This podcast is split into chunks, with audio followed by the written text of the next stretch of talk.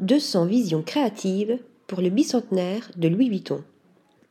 Le maletier français continue de célébrer deux siècles de création en faisant halte à New York pour la dernière étape de son exposition itinérante jusqu'à la fin de l'année. Depuis plus d'un an, la marque de luxe rend hommage à l'avant-gardisme de son fondateur, Louis Vuitton, né en 1821 en effectuant un voyage à travers le monde avec l'exposition 200 mâles, 200 visionnaires. Au départ d'Anières-sur-Seine, berceau de la maison, celle-ci a fait escale à Singapour en avril et à Los Angeles en septembre avant de poser ses bagages à Manhattan dans l'ancien bâtiment Bernays sur Madison Avenue. Cette ultime destination est considérée comme la plus audacieuse. L'événement commémoratif a convié des sommités du monde des arts, de la culture, des sciences, des sports et des causes humanitaires à réinventer la malle emblématique au travers de concepts abstraits et d'invitations au rêve. Ces visionnaires comprennent entre autres Marc Jacobs, Gloria Steinem, Supreme, BTS, Pat McGrath, Suzanne Miller, Scott Barry Kaufman ou encore Jean-Michel Ottoniel et Jean-Philippe Delhomme. Les visiteurs sont d'abord accueillis par Monsieur Louis, transformé en robot géant fait de mâles numériques.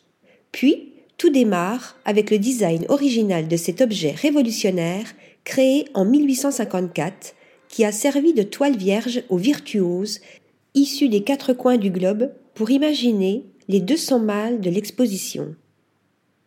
Expérience visuelle. L'événement se déroule sur quatre étages et laisse place à des ambiances éclectiques, vibrantes et colorées, comprenant notamment une salle secrète avec la malle jukebox conçue par le DJ Benji B. Dans un autre espace, aux allures d'entrepôt, sont juxtaposées des mâles et des œuvres suspendues de Zhang Ding et Mimosa Ishard. Ailleurs, Marc Jacobs signe la malle recouverte de l'imprimé graffiti Stephen Sprouse de Elvie dans une pièce entièrement rose.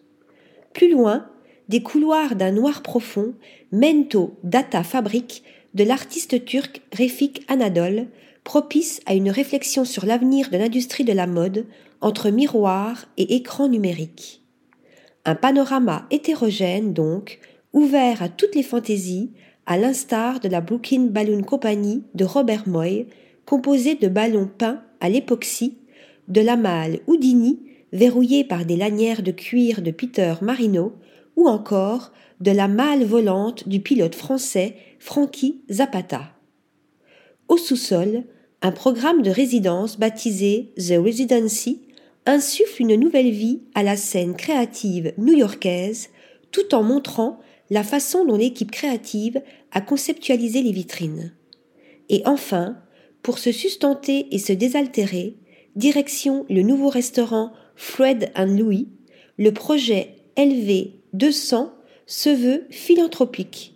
Les mâles exposés seront mis en vente aux enchères par Sotheby's en décembre et les bénéfices seront reversés au programme de bourse d'études de Louis Vuitton pour aider la jeune création. Article rédigé par Nathalie Dassa.